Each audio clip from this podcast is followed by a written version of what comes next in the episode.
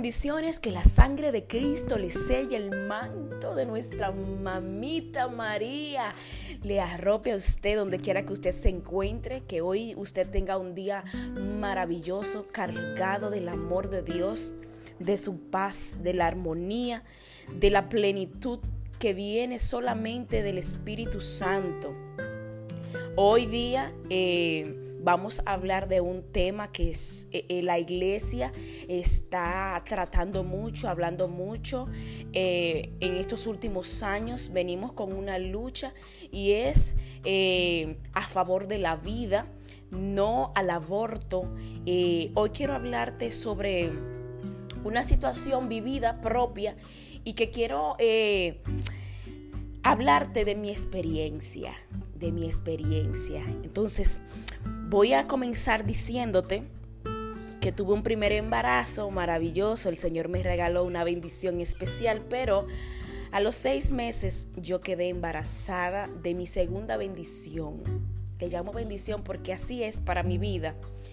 Y, y al quedar embarazada a los seis meses, eh, no me entendieron, no me entendieron ni mi familia, no me entendieron ni siquiera la persona donde yo trabajaba, no me entendieron mis compañeras de trabajo, no me entendieron la gente que me conocía, que ni siquiera yo tenía una amistad estrecha, pero que sí nos conocíamos eh, de, de vista, de trato, etcétera, etcétera. No me entendieron porque en el momento en que dije que estaba embarazada por segunda vez, fue un choque muy grande, muy grande para mí. Primero porque el primer choque fue porque no estábamos preparados económicamente para recibir otra criatura. Entonces, eh, eh, todo estaba funcionando supuestamente bien con mi niño, mi primer hijo. Todo estaba bajo control. Al llegar el, segundo embarazo, las cosas se iban a salir del control porque, o sea, eh, ya viene otro gasto, ya viene otra, otra criatura, ya viene otra persona y nosotros tenemos que suplirle. Y lo que yo y mi esposo en ese entonces ganábamos no era suficiente. Recuerdo que cuando descubrí que estaba embarazada por vía de una prueba, yo y mi esposo lloramos mucho. Recuerdo eso y me da nostalgia porque no era que no queríamos tener a la bebé. No, no, que, no, era, no era eso. Era, era pensando qué va a pasar de aquí en adelante. Porque claro, tú siempre amas a un hijo que tú sabes que está en tu vientre. Entonces, eh, esa fue el primer, el primer eh, situación que nosotros pasamos en ese segundo embarazo. Luego cuando yo le digo a mi familia que estoy embarazada, wow, la reacción fue no de alegría, sino, eh, mira esto ya, eh, las cosas están difíciles, tú otro muchacho, tan pronto, etcétera, etcétera, etcétera, y una letanía, pero no alentadora, sino una letanía de desconsuelo. Ese fue el segundo enfrentamiento. El tercer enfrentamiento fue mi trabajo. Cuando yo le dije a mi jefa, cuando yo anuncié a mis compañeras que yo estaba embarazada. Qué difícil. Claro, yo me puedo poner en el lugar de, de ellos porque en ese momento mi jefa estaba pasando por una situación muy difícil, la cual yo amo mucho y le agradezco tanto pero en el negocio, en el trabajo, se estaba pasando una situación muy difícil, muy precaria. Eh, eh, estábamos como que cerrando, cuadrando el mes ra con ra.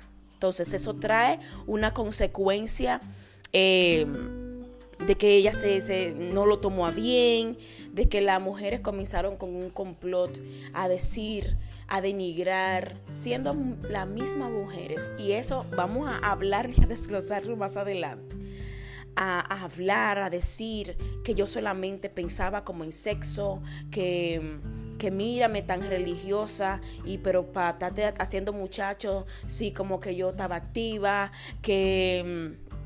¿Qué más? Que, que, yo me, cómo yo me iba a hacer con dos muchachos, eh, que, que, que, que, tan difícil, etcétera, etcétera. Y todo el que llegaba al salón, que yo trabajaba en un salón de belleza, todo el que llegaba, tan pronto ya embarazada. Ay, pero no se aguantan. Tú vas a ver lo que es bueno ahora. Esas eran las palabras. Y, mi jefa, en, en cierto sentido, eh, claro, dentro de su enojo, porque en ese momento las cosas no estaban yendo tan bien. Ella decía de una forma despectiva, no porque ahora creen que esto es un Conani, que yo tengo que, como que, yo tengo como que cargar con lo, porque aquí yo no sé cómo se usa en otros países, pero aquí eh, cuando tú das a luz, tú duras tres meses fuera de tu trabajo y en tu empleo tienen que darte, o sea, el sueldo como si tú estuvieras trabajando, sin tú estar en el trabajo, porque tú estás recién eh, parida, ya diste a luz, entonces tú no puedes ir a trabajar durante tres meses o dos meses, creo, ya se me olvidó porque hacen como cinco años de eso. El punto es que todo ese tipo de cosas fue creando en mí una vergüenza. Una vergüenza decir que yo estaba embarazada y por eso es que hoy día a mi niña yo le pido perdón. Y cuando tengo la oportunidad, ella es pequeña, ella es una bebé, ya tiene cuatro años. Va para los cinco, Dios mediante.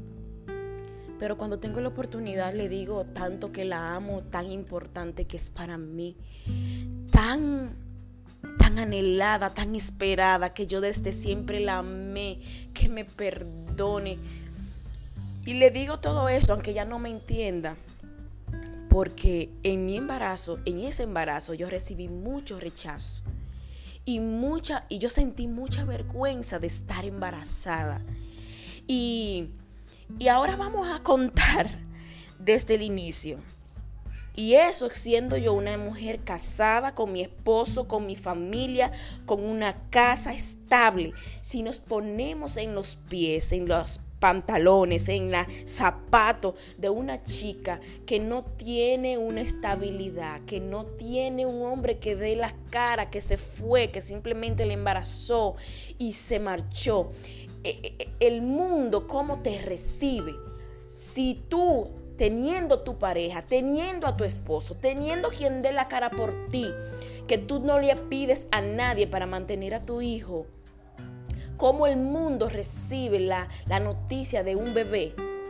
Imagínate el bombardeo que tiene una chica, una chica que su novio la ha dejado sola, que se fue, que la engañó, que supo que estaba embarazada e inmediatamente, inmediatamente quiso marcharse.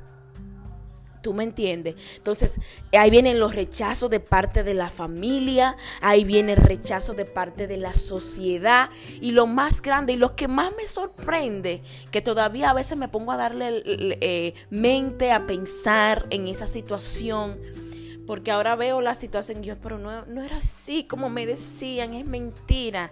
El mundo tiene una percepción tan diferente de un hijo, de una bendición. O sea, no es, no es, no, un hijo, dos hijos no te quitan la vida, no te amargan la vida, no te marcan, no, no son una desgracia, es lo que quiero decirte, no son una desgracia. Y cuando yo me pongo a pensar en, en todas esas barbaridades, que, que, me decían que a veces la gente habla y dice cosas, pero una mujer embarazada es tan susceptible, es tan delicada que cualquier palabra la marca le hace daño. Y quizás ellos decían eso porque para ellos era una algo como que no me iba a lastimar pero yo lo recibía como como algo que me lastimaba a mí porque yo estaba muy sentida porque yo estaba muy sensible y todo eso yo lo fui recibiendo y como que me fue eh, dañando dentro. Entonces cuando yo me pongo a pensar que mujeres igual que yo, que quizás pasaron por la misma situación, son la misma que a mí me están juzgando, son la misma que se están burlando, son la misma que me están criticando, son la misma que me están haciendo un abismo, yo digo, Dios mío, Entonces, la juventud, ¿qué será de una chica que no tiene el apoyo de su familia? Primero, que no tiene el apoyo del novio, del esposo que le embarazó, que no tiene el apoyo de la familia, que no tiene el apoyo de la sociedad. ¿Qué es? ¿Qué, ¿A qué recurre?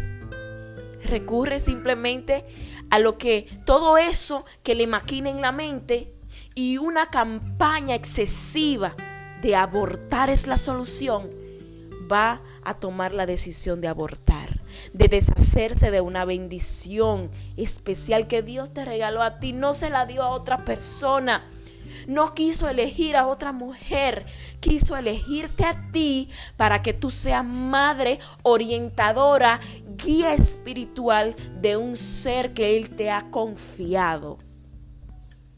Oye bien, no eligió a una famosa, no eligió a una millonaria, te eligió a ti que ni siquiera tiene lo suficiente, pero Él sabe de dónde va a sacar para bendecirte. Y yo soy testigo de eso. Porque con la llegada de mi segunda bebé, yo pensé que el mundo se me iba a deplomar porque de dónde iban a aparecer el dinero para suplir las necesidades. Si nosotros todos los meses quedábamos ra con ra y a veces había meses que nosotros teníamos que coger prestado para poder saldar, o sea, para poder cumplir las obligaciones, pago de luz, eh, gas, casa, comida, etcétera, etcétera, etcétera, pasaje para el trabajo. Quedábamos cruzados. ¿Cómo íbamos a hacer para entonces agregar otra criatura más a la familia? Otro gasto mas te digo que el Señor ha suplido de tal manera que ha sobreabundado, bendito sea Dios. No tengas miedo, no tengas miedo a traer a la vida otra criatura, una criatura más, que el Señor te ha elegido, el Señor quiso que tú fueras la persona para traer esa bebé o ese bebé al mundo. No tenga los oídos presto a lo que dice el mundo. El mundo dice que la vida no tiene importancia. Aborta, no importa. Oye, eso es una pena de muerte para tu alma. El Señor quiere decirte en este día que Él está contigo, que no te va a desamparar, que Él no te va a dejar, que así como me suplió y me bendijo, también lo hará contigo. Ve a lugares donde te puedan apoyar. Busca orientación en donde un sacerdote, donde personas que estén empapada, ungida de la gracia y del amor de Dios, para que te aconsejen. Únete a algún grupo ¿Cuántos grupos no hay en nuestra amada iglesia carismática? Personas que son caritativas. Explica tu situación, no te quedes callada. Que Dios tiene tanta forma de bendecirte. Dios tiene y utiliza, Dios trabaja a través del hombre. Quizás tú no tienes, pero hay otra persona que tiene la posibilidad y te va a bendecir. No te quedes en el círculo que está hablando a favor de la muerte. Quédate en el grupo que está a favor de la vida. Óyeme, y con esto termino. Hay mujeres que pagan miles de dólares para quedar embarazada, para ser madre. Y Dios te ha dado la bendición de ser madre gratuitamente. Oye, qué regalo tan maravilloso. Dios ha querido que tú seas madre de una forma gratuita. Tu trabajo, cuando tú sepas que estás embarazada, es orar. Y todo lo demás llega por añadidura. Te lo digo porque lo viví en carne propia. Lo viví y sé lo que se siente. Sé lo que es ser rechazado, lo que es ser burlado, lo que es eh, tener personas sarcásticas a tu lado que, que comienzan a hacer chistes desagradables, a hablar de una forma que te lastima. Yo sé todo eso. Mas confía en la providencia de Dios vivo que no te va a dejar sola. Por favor, no abortes. Y si no tienes y si no encuentras la luz, y si es que no quieres a tu bebé, porque hay mujeres que simplemente no quieren, no lo mates. Hay tantos lugares que reciben hijos, bebés pequeños, lo crían y otras personas pueden adoptar. Personas que no han tenido la bendición que tú tienes de ser madre. Hay personas que vienen y adoptan un niño, pero no lo mates. Dios contigo, la sangre de Cristo te selle, el manto de nuestra Madre te arrope, que esta reflexión sirva para abrir tus ojos y decirte que Dios no te abandona, que Él conoce tu preocupación, que Él conoce tu fragilidad, que Él te ama y que ama a esa criatura que está en tu vientre. Dios te guarde.